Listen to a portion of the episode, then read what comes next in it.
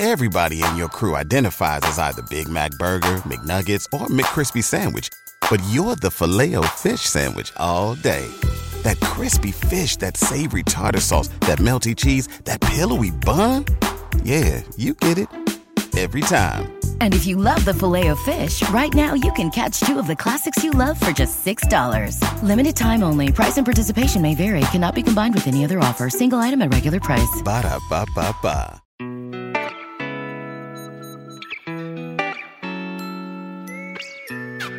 生活、工作和苹果，大狗熊有话要说。传播苹果应用与设计实践经验，分享个人学习与成长感悟。您正在收听的是大狗熊的个人播客《狗熊有话说》，The Bell Big Talk。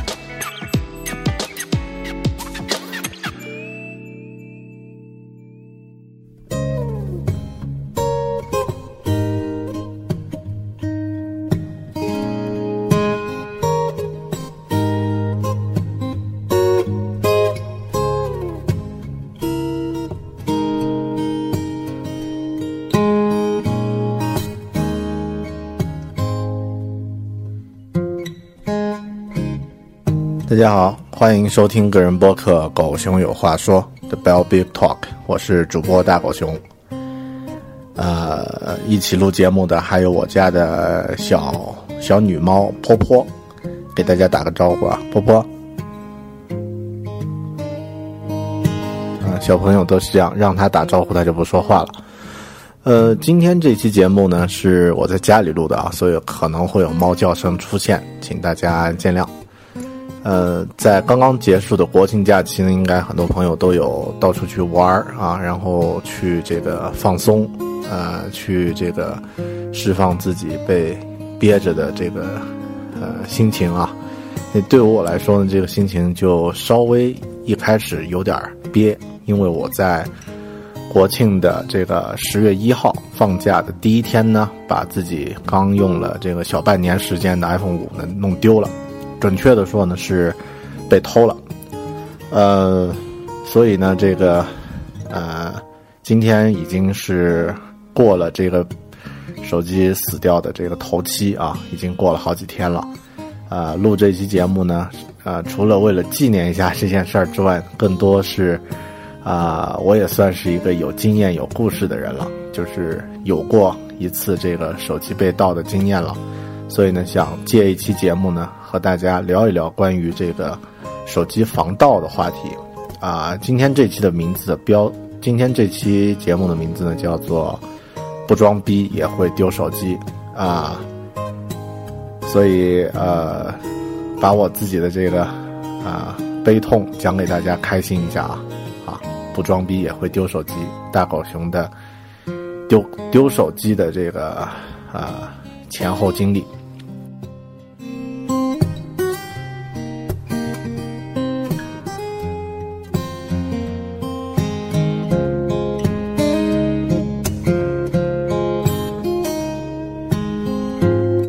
先和大家讲一讲我的手机是具体怎么丢的吧，啊，用简单的语言描述一下。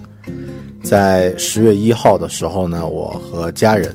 和我的老婆呢去昆明本地的这个旅游景点叫西山的地方呢去爬山，呃，吃农家乐啊，那个玩了一天。在返回的时候呢，我们是乘坐了这个缆车。然后呢，从这个山上下来，去这个乘坐公交车呢返回市区。呃，在那个爬山的时候，我穿的是一条这个裤兜比较浅的一条这个运动裤。然后呢，在爬山的过程中，当然在用自己的手机呢拍照呀，这个呃发微博呀什么的。那当天呢，我带了移动电源，也带了这个无线的三 G 的路由器。啊，这个宅男本色啊，不减宅男本色，这两个东西是必须带的。呃，那下山之后去这个上公交车之前呢，啊，我的手机的电源啊电量不够了，大概只有百分之几了，所以呢就连着这个啊数据线，然后呢插着移动电源，移动电源呢装在我的这个背包里充电，然后呢手机呢装在裤兜里。你在乘公交车的时候呢，实际上准备上车之呃的时候呢，有呃可能十几个人排着队准备上车，然后呢就有呃就有一个小伙子呢就特别挤，我的老婆呢在我前面，然后这个小伙呢就去挤他，啊、我的老婆呢就不高兴了，就说你挤呃挤些什么呀？啊，这个抬头说了一句，然后我我当时就很不爽啊，因为有这个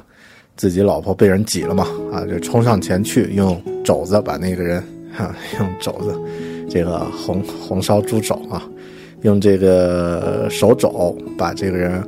呃推了一下，然后说你挤些什么？这个没看到大家排着队吗？啊，这个小男生呢就抬起头，这个怯怯的看了我一眼，然后说了一句对不起。然后那一瞬间我还觉得很自自豪，可能是自己的这个体积或者是这种气势把它压住了啊，嗯自己觉得很这个很大气的，就这件事儿就这么算了啊，你那不挤就好了。然后我就上车，上车了以后呢，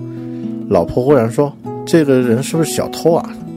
会不会是这个有问题啊？”然后我突然一下子反应过来啊，可能是，然后一摸自己的裤兜，惨了，手机不见了。然后这个时候呢，车门刚刚关起来，啊，汽车呢已经发动了。然后我，啊、那一瞬间往车外看的话，那个挤囊的人呢正在低着头，他没有上车。这个时候，老婆说怎么办？那这个车已经发动了。实际上那一瞬间，我已经觉得啊，这个这个事儿就，呃，就发生了。然后手机呢肯定找不回来了。但是下车的时候呢，我们还是这个呃，就是说坐了几分钟，到下一站说不行，还是走回去看一眼这个，呃，可能还有这个机会，这个人还在那儿。但当时呢，我已经觉得悬。你在下车的时候呢，啊、我把老婆的手机拿过来，大概有三分钟左右啊，那个车呃两个车站之间的距离特别近。这个三分钟之后呢，我们到了这个一个下一站，然后下车了以后呢，我把老婆的手机拿过来，她的也是 iPhone 五，啊、但是有没有装一个很重要的，在手机被盗的时候一定要装的一个软件，叫 Find My i iPhone 啊，然后我刚好带着这个自己的这个三 G 路由器，啊，这个路由器那个时候联通的信号还挺争气的。在那个山脚下，它居然也还有这个信号，而且还还不错。我把这个路由器打开，然后赶紧一边往这个上一个公交车站快步走去，然后一边呢啊下载了这个 Find My iPhone，然后呢登录，登录呢进行查查找。那刚好在我走到那个我和老婆走到那个啊手机被盗的那个车站的时候呢。这个软件呢也已经定位找到了，打开了，打开了这个我的账号，然后呢找到了我的设备，然后显示定位。呃，大家知道那个 Find My iPhone 呢有两个主要的功能，一个功能呢是定位，它可以看得到你的所有的这个使用你的 Apple ID 登录的账号的这个设备的具体位置啊，只要它是在开机的状态，然后。呃，像手机只要它这个 GPS 打开着就可以看得到，然后呢，像这个 iPad、iPhone 啊、Mac 呢也可以看得到。另外一个主要功能呢就是抹除这个呃你自己设备上的信息。那当时呢，我呃肯定是先打开定位的这个功能，看一看这个人还会不会就在车站那那里等着，或者是这个离得不远。结果一看呢，呃，我就。这个比较释然了，因为我在这个 Find My iPhone 的这个程序上看到，经过了短短的呃八分钟左右，因为汽车开过去三分钟，我走路过来大概五六分钟，八九分钟的时间呢，这个手机就是我上一次呃上呃我的手机离我的距离已经是五公里之外的另外一条路上了。呃，毫无疑问，这个是一个惯犯，然后他一定是有同伙，骑着电单车，已经这个跑得很远了。你这个时候，呃，老婆问我怎么办，咱们是不是去追啊？啊，你呃，任何人都知道，这种时候已经是无法追得上了，更何况我们没有开车。呃，肯定是找不到的。那不得已呢，我就呃做出了第二个决定，就是这台手机是丢掉了，但是我上面的数据有各种各样的数据呢，是不能够被这个外泄的啊。那于是我就打开了 Find My iPhone 的这个第二个功能，抹除你的这台设备上的所有数据和信息。然后呢，这个点击之后呢，就将，呃，我的这个手机上的所有信息，包括照片、这个邮件、啊程序等等所有东西全部抹掉了。这个功能实际上以前我并没有这个，呃，实际使用过。但是这个功能呢，相当的靠谱。抹去之后呢，他也发了邮件到我的这个 Apple ID 的这个邮箱里面，通知你的这台设备的所有数据。已经全部的抹除，呃，当然当天呢就没有什么太多的事情。那啊，手机丢失之后呢，我肯定是不太高兴，呃，那吃了一顿呃好一点的饭啊，缓解了一下这个情绪。吃饭的同时呢，又用老婆的手机赶紧打电话，将我的这个手机的呃电话号码呢报了一个临时停机。啊，这个呃被盗的这种临时停机。第二天上午呢，我去这个电信的营呃这个移动营业厅呢，把我的这个手机卡呢重新补了一张。然后第三天呢，重新购买了一台这个 iPhone 5C，把自己提前已经备份好的这个啊通过 iTunes 已经备好备份好的手机信息呢，导入到这台新的 iPhone 5C 中。呃，我损失的呢，实际上。就只是一台纯粹的手机而已，啊，所有的数据，几乎所有的数据呢都保留下来，啊，我的这个最新的备份呢是备份到这个一周前，啊，也就是丢失了大概一周内的一些短信和一些这个电话记录什么的，但像照片呢是没有一张丢，呃，只有几张丢失，因为在当天中午的时候，我们还使用了这个无线网络。三 G 的路由器呢，将自己的照片上传到了这个，啊，照片流的这个 Photo Stream 这个这个照片流的程序里面。另外呢，像一些其他的这个常用的工具呢，都是使用云端备份的，所以其他的文件呢，并没有损失。那这个呢，就是我的啊一次这个不装逼也丢手机的经历。呃，稍后呢，我和大家分享一下，或者说分析一下，啊，其实在这个整个被偷窃的这个过程中呀，处处都是这个自己的一些舒服和这个可能会丢失的一些因素，最后呢，就造成了这个手机被窃的这个事实。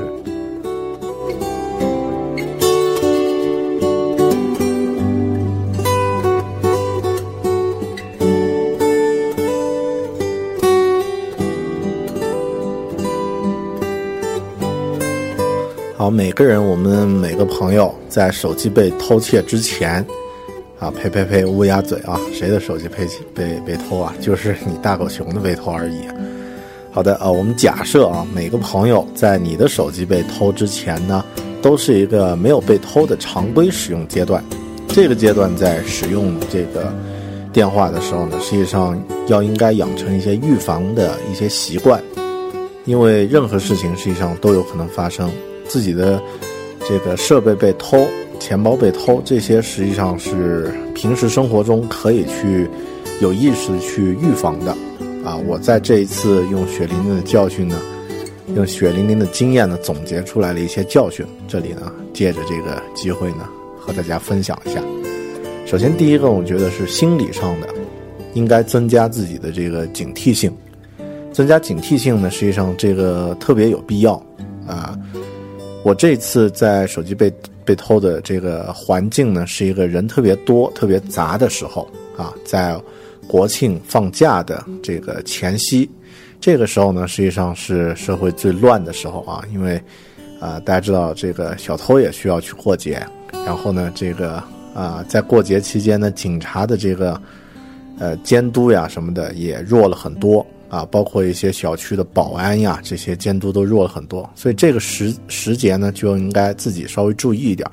不管是手机还是钱包，还是居家的这个门锁呀，都要都要注意一些。另外呢，是这个场地，因为我在被窃的这个地方呢，是这个公交车站，那人特别多，特别杂。像火车站呀这些人人员流动比较多的地方，自己应该小心。那我自己是大意了啊，平时因为啊这个一般是骑车或者开车啊，很少去这个坐公交车的经验相对来说少一点，所以没有把握住这种这种呃这个没有这个意识。另外一个呢是还是心理上要要有一点稍微有一点这个天下还是有贼的，你不是王宝强。这个不是那种真正天下无贼的概念，哎，啊，我当时呢是大意了，啊，因为我从好多好长时间没有遇到过像小偷呀这样的一些这个情况，所以自己大意了。呃，接下来是具体的预防，预防呢我把它分成两块儿，这个一块儿是这个硬性的，或者说一些措施手段的，这个包括一些硬件和使用习惯上的一些预防。软的预防呢，是指一些这个，呃，手机的这个防窃或者防止数据流失的一些这个手段。那这两块呢，我觉得在平时每个人都可以做得到，而且呢特别重要，和大家分享一下。呃，硬的预防呢，实际上呃，更多还是使用习惯。比如说老人劝我们的这个背包的时候呀，包放在这个眼睛可以看得到的地方，你的胸前啊，你的。这个呃，眼睛可以直接看得到的这个位置，特别一些女孩子，这个手机呢，往往塞在那个敞开的大包里面啊。你这种习惯呢，实际上，呃，就你把包往前背一点，就稍微注意一点就好了。那我们呃，男生呢，经常会把这个手机呢就塞在裤包里面啊。那平时如果你穿牛仔裤啊什么的。可能还稍好一些，因为我当天被窃的时候呢，是穿了一条都很浅的运动裤，那这个啊手机的这个呃特别滑，然后呢形状也特别鲜明，特别明显，对手呃对小偷来说完全就是一个打着一个信号灯的这个这个性质啊，所以就被偷的几率就大很多了。呃，或者呢你把这个手机拿在手上也可以啊，那这个。装在不太容易拿得到的、不太啊不太容易这个滑出来的这个口袋里就比较好，啊，比如说这个衣服的前口袋，啊，那一般来说这个不容易被被被掏啊。裤带呢，如果是这个特别紧的裤子呢，我觉得应该问题不大。呃，第三个是一个习惯，但是这个看个人的习惯。就是我自己的这个手机呢是裸用的啊，就是没有装什么硅胶套呀、防滑套呀，所以特别的滑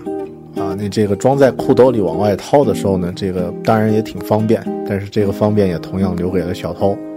偷的时候呢啊，特别的容易拿，所以这个呃看个人的使用习惯了。如果你比较喜欢这个呃裸用这个手机的话呢。还是把它装在一个不太容易拿得到的这个，或者拿到的时候你有明显感觉的这样的一个地方会很好。第四个习惯呢，就是也是我这次的一个经验啊，因为我是手机被偷的时候是没有电了，插着移动电源，然后这个大家也知道，iPhone 五的这个充呃充电线是和其他的和以前的这个。四 S 以前的设备不太一样啊，这完全就是给小偷一个指示牌，说这儿有一个大傻来偷吧，啊，那这种习惯呢，呃，也可以稍微调整一下。然后，呃，我记得有一次我听那个有的聊也提到，说这个如果带着苹果的原装耳机，往往也容易招小偷，所以像这样的一些这个。呃，使用的习惯呢，大家可以稍微调整一下。比如说，你可以，呃，如果习惯就是用这个原装手机的话，啊，原装耳机的话呢，注意一下你放的位置。那千万不要像我那种，就是裤兜里插着一根线，然后呢充着电，这个充电又插在背包里，那你完全是给了这个小偷一个一个信号啊。这几块呢，是我觉得在。呃使用习惯上的一个预防方式。接下来咱们聊一聊这个呃软件的或者软性的这个预防形式。你刚刚说的这个使用习惯的预防呢，实际上不只是针对苹果的手机，你安卓的呀，这个诺基亚呀，啊其他的这个。啊，塞班呀，不管什么系统，你使用的这个这个原则是一样的，就是说刚刚那几条原则一样是适用的。那软的这个预防信息呃形式呢，我对安卓的系统不太了解，所以呢这里啊有一些东西呢，大家就这个触类旁通一下啊，我可能更多讲苹果的会多一点。那首先是一个呃是一个习惯，就是尽量使用开机密码。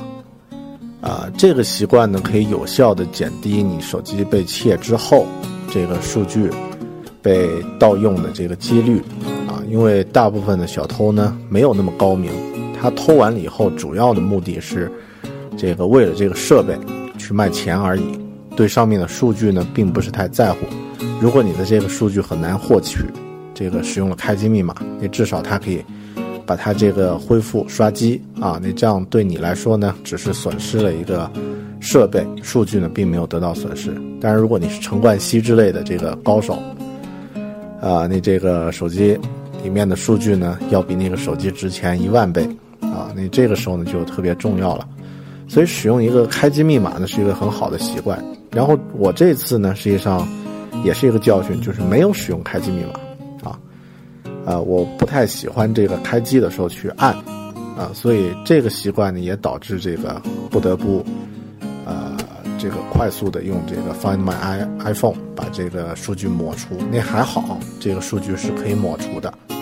啊，如果是安卓的手机呢，我不太清楚。那大家最好就设置一个开机的密码。呃，说一下这个苹果端呢，它有个小窍门，因为大家都知道，这个你打开开机密码的时候呢。是需要输入默认是四位数字来开机的，但实际上苹果内部呢，它有一个呃设置的修改，可以把这个呃就是简单的密码设置的这个开关呢，默认是开着的，把它关掉。关掉以后呢，你的开机密码可以是全键盘的这个呃字符和数字的组合，然后这个位数呢可以自己定。呃，这个是什么意思呢？比如说，我们打开了那个全键盘密码设置的这个功能之后，啊，当你输入输入开机密码的时候，不再输入这个四个数字的这个输入了，而是出现一个全键盘。这个时候，任何人看到都会觉得，啊，要比那个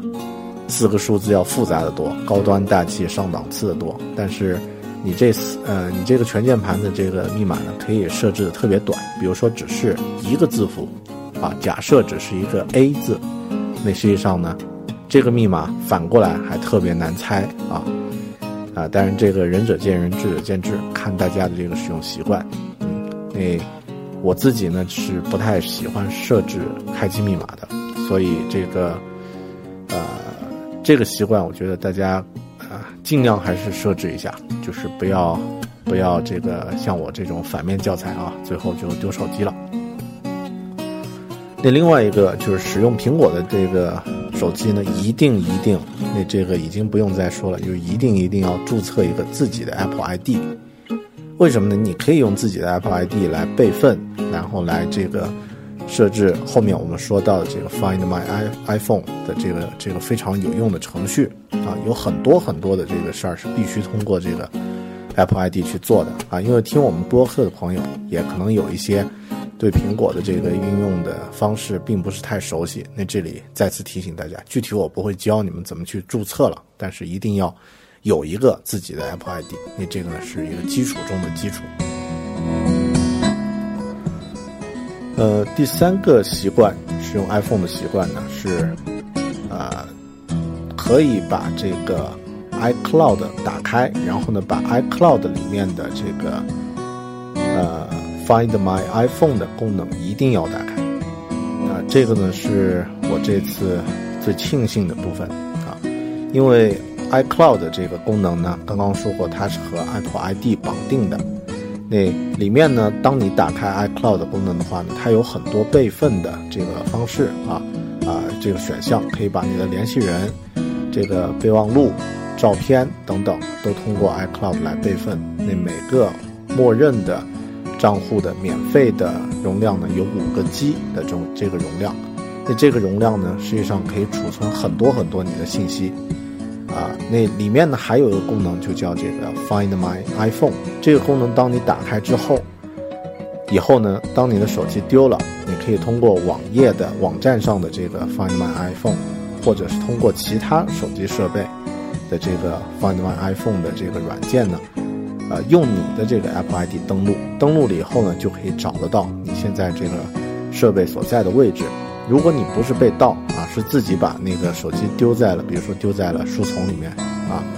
当你进行野外活动的时候啊，把这个手机遗忘在了某个地方，要回去找找不到，你这个时候你用这个 Find My iPhone 这个功能，它里面有一项是这个啊，让这个手机发出这个信号声，滴滴滴的这个信号声，然后你可以啊回去找的时候听着这个声音去找到你的手机。然后，如果你是在像一些比较文明的国度或者一些地区，手机丢了，比如说落在了公交车上，落在了这个地铁或者是出租车上呢，你可以通过 Find My iPhone 呢，在手机屏幕上设置有一个回电话的电话号码或者是短信的一个显示。那这样的话，任何人捡到这个手机呢，他可以在屏幕上看到一个电话号码，给你打回去，然后呢，让你啊这个。啊，你们之间取得联系，然后你可以拿回自己丢失的手机，或者他呃可以发短信给你，啊，这个呢都是比较方便的一个功能。但最差的情况就是手机彻底被盗了，那个时候呢，数据要比这个硬件重要的多。你可以通过这个软件，通过这个软件的功能呢，把你的手机的这个所有数据抹除。这个功能呢，大家一定一定要打开，特别当你喜欢拍照呀什么的。手机上有大量个人信息的时候，而且没有装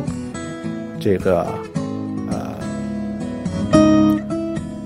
呃没有设置自己的开机密码的时候，那可能你丢失了手机之后，还会有一些更多的损失。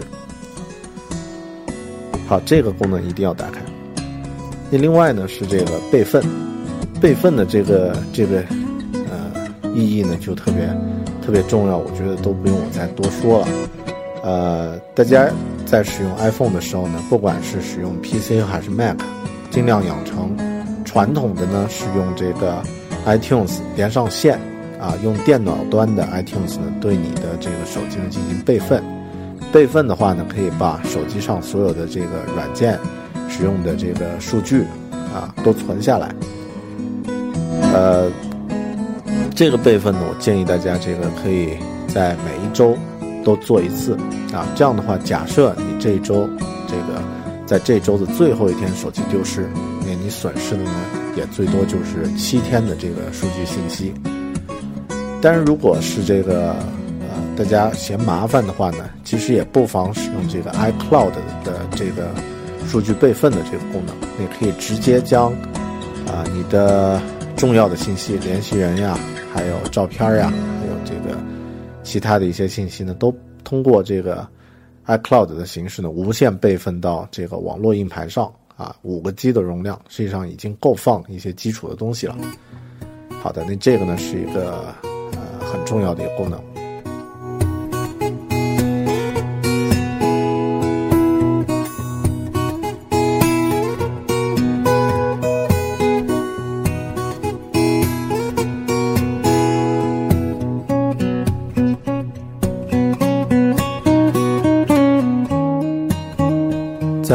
节目的今天上午呢，我看到了这个一条微博，是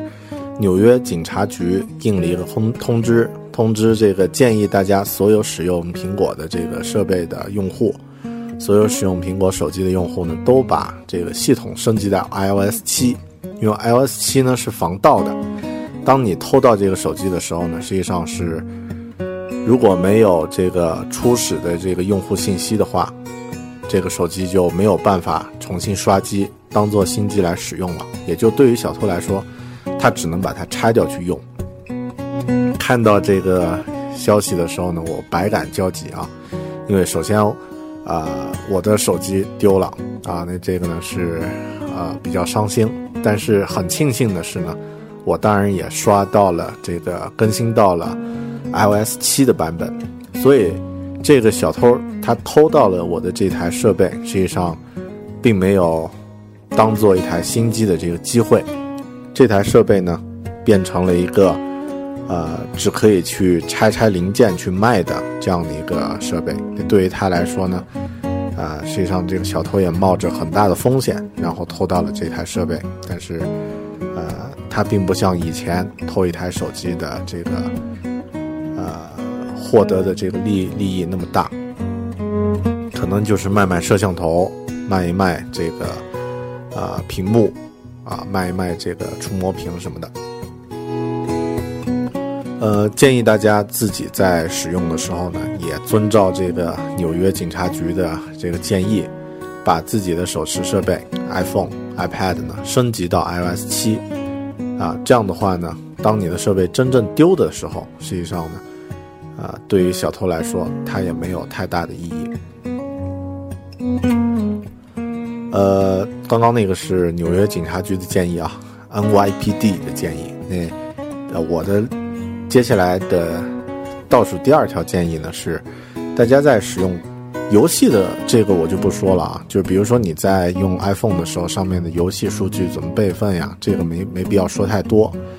呃，我比较感兴趣的是，大家如果使用到一些工具，比如说我们常用的一些啊写日记的工具，或者是这个啊记密码的工具，或者是记文档的工具，啊，包括这个。记资料的这样的一些工具呢，尽量使用一些支持云端同步的工具。比如说，记呃笔记，你可以用这个系统自带的这个 Notes，就是这个备忘录，那它是支持这个云端，是用 iCloud 同步的啊，你所有的设备显示的内容都是一样的。然后记录密码呢，你可以用这个 One Password 啊，因为它的这个。数据呢都是支持云端同步的，啊，记录这个写日记，啊，像我自己是用这个 Day One 这个软件在用，那所有的这个设备呢它都是同步的。如果是这个记笔记呢，你可以用 IA Writer 或者是啊刚刚说过系统自带的备忘录，然后像这个记资料呢，可以用 Evernote 印象笔记这样的一些程序。使用这样的这个软件有什么样的好处呢？就是当你的这个设备丢失的时候，你的数据是不会丢的，你的数据呢还在它应该在的云端的这个数据库里面好好的放着。如果你把你这台设备被丢窃的这台设备抹除，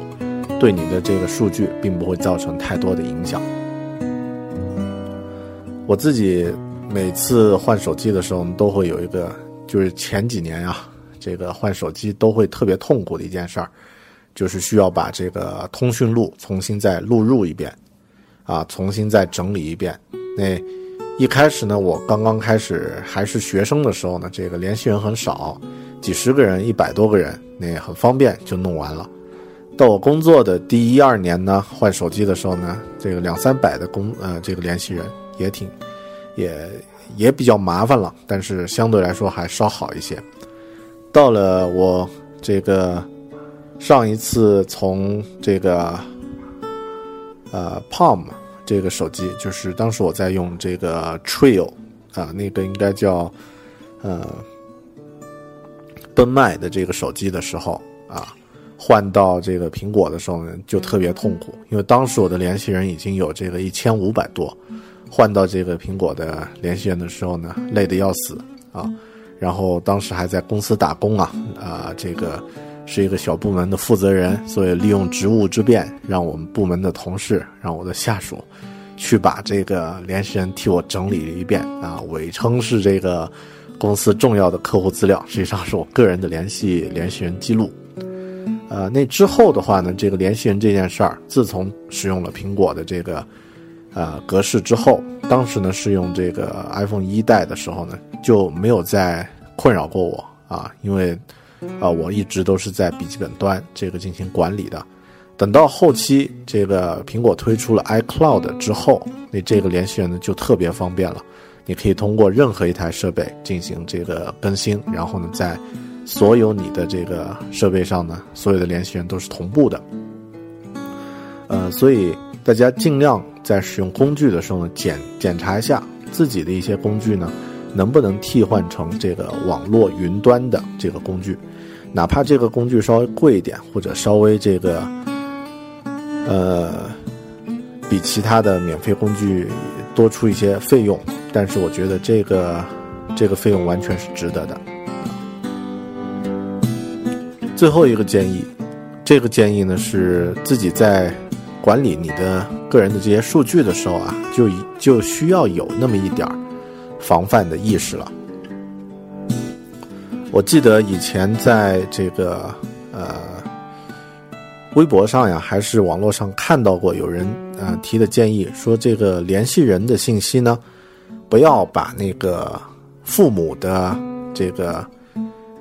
呃通讯方式啊，直接就写上爸爸。电话是多少？妈妈电话是多少？哥哥什么什么的，因为当这个你的手机丢失的时候呢，啊，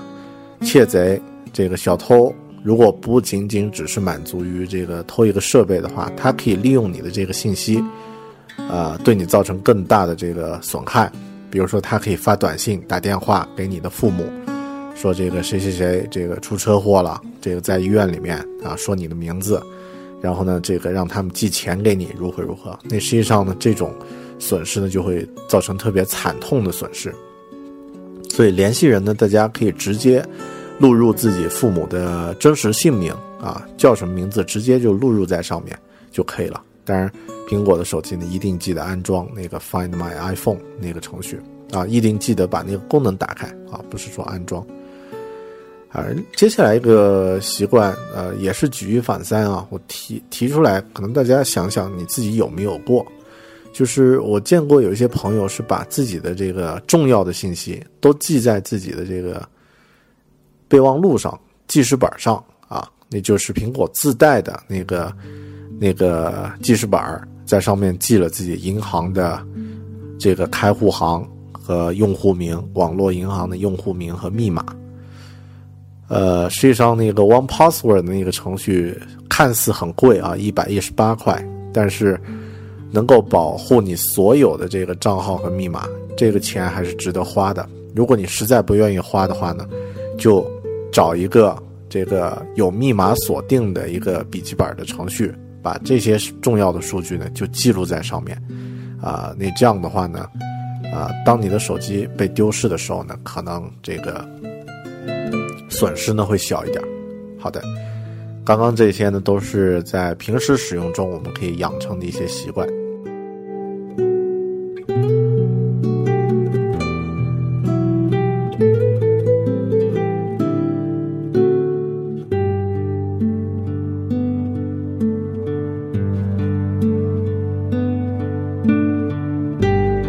接下来再假设一个大家都不愿意遭遇的情况。就是当你的手机被偷的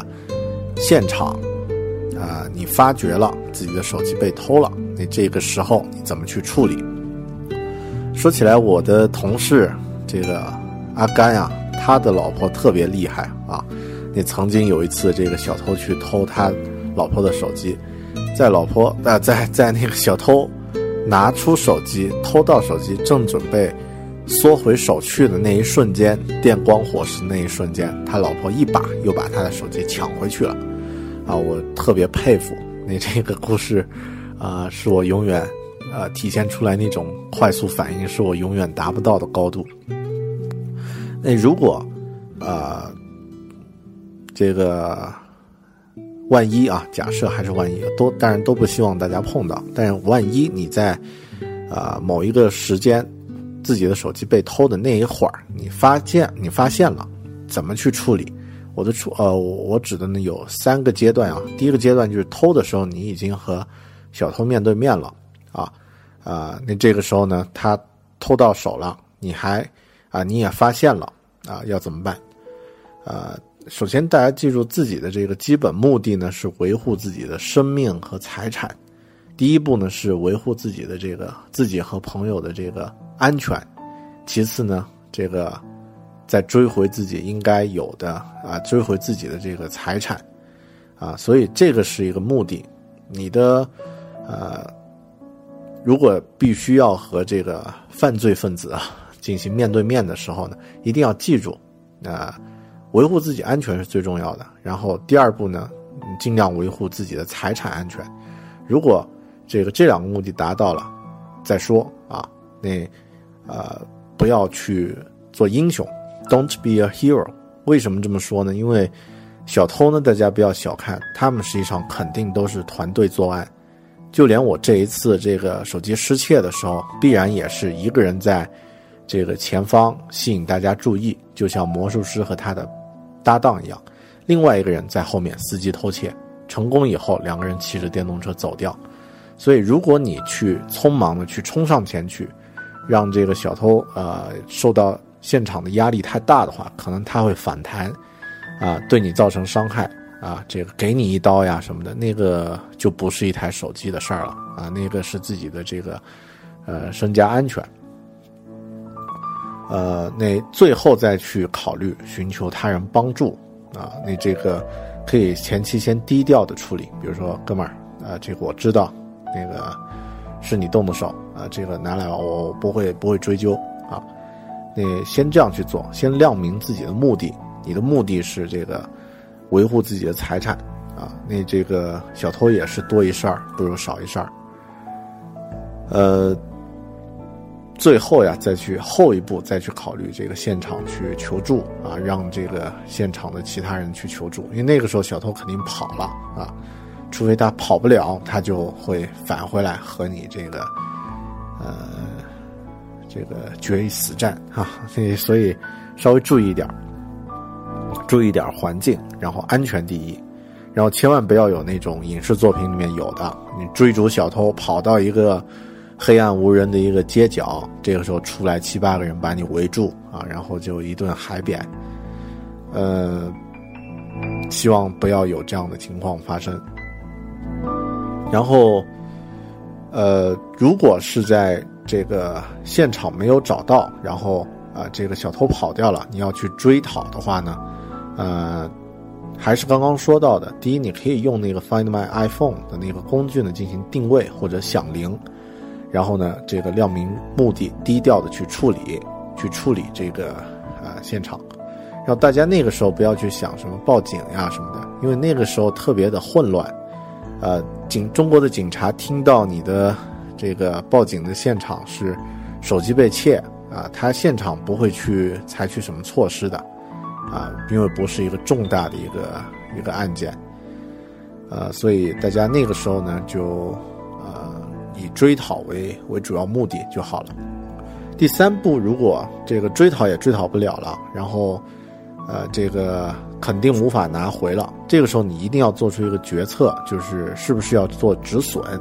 就是损失已经有了，不要让这个损失被扩大。那这个时候呢，我的建议就是。如果你的手机一旦离开了你的视线啊，然后已经无法找到，像我刚刚说的这个返回的时候已经是五公里之外的这个一个东西了，这个时候你一定要止损了。止损的这个原则呢，就是放弃手机，保护数据。保护数据呢，就是啊，它的目的就是呃，让自己的损失不要太大。呃，小偷实际上也是。聪明人，他们卖东西之前也会看淘宝，看看价格行情是多少。他们偷到一个设备，也会看看能不能打开。打开以后，里面有没有什么数据可以用啊？比如说像陈冠希，里面有著名的照片。那这个修电脑也好，这个小偷也好，偷到这样的设备，他就这个可以赚一大笔。那如果是普通人呢？像刚刚说的，这个联系人的信息可能会被用来进行行骗或者是放犯罪。然后你个人的一些金融信息或者其他的一些数据信息呢，可能会被盗用，啊，可能会被看得到。比方说你的这个手机里面装了一个淘宝，然后呢，他打开看到你的用户号呢是这个叫什么什么什么名字啊，然后没有密码，啊，然后这个时候他你的习惯又是把自己的这些常用的密码呀什么的，就直接就放在。记事本里面，你这个小偷时候，小偷看到你记事本里面有三个密码，他就试一下，结果发现其中有一个就是你淘宝和支付宝的密码，啊，然后你就无缘无故发现自己买了一大堆东西，或者这个被转转走了一大笔钱，啊，你类似这样的这个呃情况呢，可能也会有个人的这种数据信息和金融的数据信息呢，可能会被盗用。第三块呢是这个你个人的身份信息可能也会被盗用，这个时候对你会造成损失，对你和你的朋友也可能会造成损失。呃，什么情况呢？比如说你的这个手机上，你的微信是没有密码的，你的邮件呢也可能会有一些重要的联系信息会被别人看得到。如果我是一个小偷的话，我可能会打开我的微信啊，你的微信。然后呢，看一下这个最常联系的人是谁谁谁。这个时候呢，给他发一个信息说：“这个没钱了，给我打点钱。”然后这个打到什么什么警光的警官的这个卡号上，如何如何啊？比如说这个打给父母，可能别人没反应；打给朋友呢，特别好的朋友可能就上当了。所以这个呢是个人的这种联系方式信息、身份信息都可能会被盗用，啊。所以一定要这个马上明确，就是止损的方式呢，就是放弃手机，保护你的数据。那怎么保护呢？我的建议就是最快时间删除数据，时间呢越快越好。我这次的操作呢，我觉得自己还算满意啊。虽然这个手机被偷，但是在这个被偷之后的十五分钟内，我的所有数据已经被删掉了。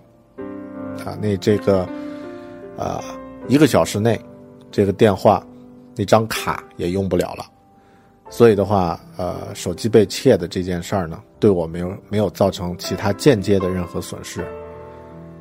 好的，那这个具体怎么操作呢？大家去看一下那个 Find My iPhone 的那个程序的应用方式啊，简单说一下吧，就是当你手机被偷的时候啊，你随便在什么终端，你朋友的手机也好。电脑终端也好，这个可以连到浏览器的这个地方也好，啊，如果是这个使用苹果的设备呢，就打开 App Store，然后下载这个 Find My iPhone，啊，如果是使用浏览器呢，就打开叫三 W 点 iCloud 点 com，然后里面呢 有一个 Find My iPhone 这个这个图标，点击它，然后输入自己的 Apple ID，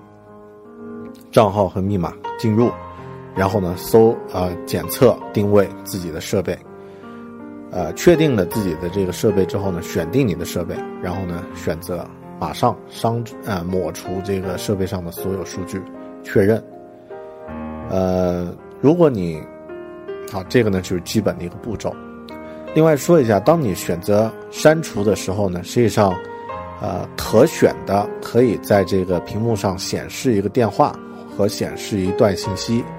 如果你心存侥幸的话呢，可以发一个信息给偷你手机的人，或者是捡到你手机的人。比如说我这个手机上的数据，你是我我现在已经删除了，然后这个手机因为是 iOS 七的，你反正拿了也用不了，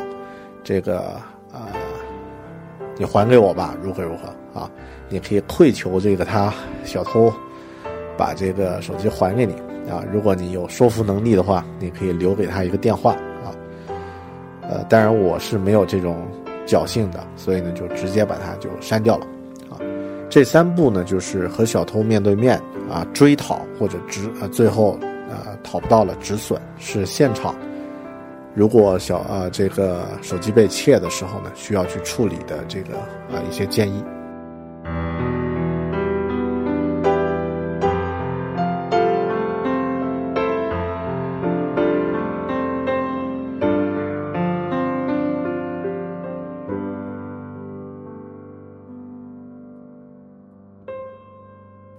当现场处理之后，尘埃落定，你的手机确定已经丢掉了。这个时候，事后呢，应该做些什么处理呢？呃，当然，呃，我之前提到的自己的一些处理方式，大家可以借鉴。首先，你一定要把自己的这个手机卡呢报停，然后呢再去重新开卡补卡。然后，如果是这个，呃。那其实这个也就差不多了，就是手机卡重新办一下补卡和开卡。接下来呢是，呃，两块我觉得也挺重要的，啊，一块是这个心态的调节，另外一块呢是你自己可以做一些什么，做一个平衡的事儿。心态调节这个呢，实际上说起来特别的像心灵鸡汤啊。我这里，呃，简单说一下自己的感受吧。因为被偷的那一瞬间，我特别不爽，然后接下来半个小时的时间特别不爽，但是后期呢就过掉了。啊，当天晚饭的时候我就没有再去想这件事儿，然后晚饭呢也吃的比较开心，因为我在想这个为了这个一个三四千块钱的东西。损伤自己的这个情绪，带着怨恨去吃饭，然后呢，把这种负面的情绪呢吃到胃里，我第二天肚子肯定也会疼，这个肯定不值呀。如果因为这个事情还怄气怄上那么几天，然后得病的话呢，就太不划算了。所以，我应该马上把这件事儿就翻篇儿。呃。第二个建议呢，就是你可以做一个仪式，就是和过去当做这件事儿，当做这个手机是已经和过去告别了，然后去啊去换一个新的啊，当然有这个建立在你条件许可的情况下。啊，很多朋友在我手机偷了以后，被偷了以后啊，发微博、微信求安慰的时候，很多朋友就说：“你是不是故意的？”啊，因为刚刚苹果出了这个五 C 五 S，你是不是不好意思和家里的领导汇报？然后呢，就干脆假装被偷了。我说，还好我是因为这个保护自己家的老婆，然后手机被偷。如果是自己单独外出，手机被偷，那说都说不清楚。呃，被偷的时候呢，也可以自己放开一点，当做这个是和过去告别。啊，换一个新的，啊。第三呢，是你自己应该去觉察一下，就是有没有把这种手机被窃的这种负面情绪呢扔给亲戚朋友。呃，因为我们每个人都是平等的，没有谁有义务去听你唠叨、听你抱怨，每个人都不想和不开心的人相处。如果你的手机被偷了，然后你就像祥林嫂一样，一天到晚在别人面前念叨这件事儿，那实际上呢，啊，第一句可能每个人会说啊，很抱歉，你那个很遗憾，之后的话没有人会真心的去理你，啊，所以自己应该反省或者觉察自己是否把这种负面情绪强加给了你的亲戚朋友，如果有的话呢，一定再，呃，一定再调整一下吧。啊，每个人没有谁欠你的啊，没有谁必须要听你去唠叨和抱怨。呃，第四呢是自己也应该去察觉一下，你的情绪上有没有什么补偿的行为啊？呃，我指的是这个，比如说你的手机被偷了，呃，最极端的例子就是，当你的东西被偷的时候，你反过来就去偷别人的东西，去做一个心理上的补偿。呃，这一点呢，当然不会不会那么明显，但可可能会有一些其他的行为，你会做一些无意识的行为呢，去去平衡自己的这种心态啊啊，自己觉察一下啊。你之后被偷了以后可以做点什么事情呢？呃，我列出来四条，看看大家怎么选。如果手机被偷。A，你可以在朋朋友圈或者微博求安慰。B，你可以去偷个别人的手机。C，你可以在被偷的地点每天蹲点捉小偷。D，你可以录一期播客提醒大家注意。啊，这四个问题特别的有有有有针对性啊。啊，其实大家这个虽然是开玩笑，但是其实很多这个人失足呀。啊，失足青年都是选择了第二条，就当你被一个事情迫害的时候，你反过来会用这个事情去迫害别人。啊，可能你在小朋友的时候会被这个大孩子欺负、殴打，当你长大了以后，你就屈服小孩子。啊，如果有的人是因为偷了自己手机或者是钱包被被偷。又反过来去偷别人的东西作为一个补偿，然后不慎就沦为失足青年的话，失足少年的话，呃，就太不值得了。啊，但是蹲点捉小偷呢，我觉得这个这个也是一个特别有意思的一件事儿，啊，注意安全，然后呢，也可以有义务或者这个通知更多的人，让大家防止被窃啊。那这个呢是一个，呃，就是很高尚的一个一个做法啊。但是虽然我没有做到，呃，在朋友圈、微信、微博求安慰，那这件事儿呢，当然是我们可以去做的，但是注意一个度啊。你如果一直在唠叨的话，那没有人会真正的去理你，啊。第四呢，是我自己的一个告别方式，我用这期节目呢，啊，来和这个这件事儿呢彻底 say goodbye。然后呢，主要的目的其实还是，呃，提醒大家，啊，这种偷盗行为或者一些这个你平时可能觉得不会发生的事儿呢，随时都有可能这个发生。自己有意识还是注意一下，希望大家都不要去丢东西，然后呢，注意预防预防，但是呢，也不要过于神经质。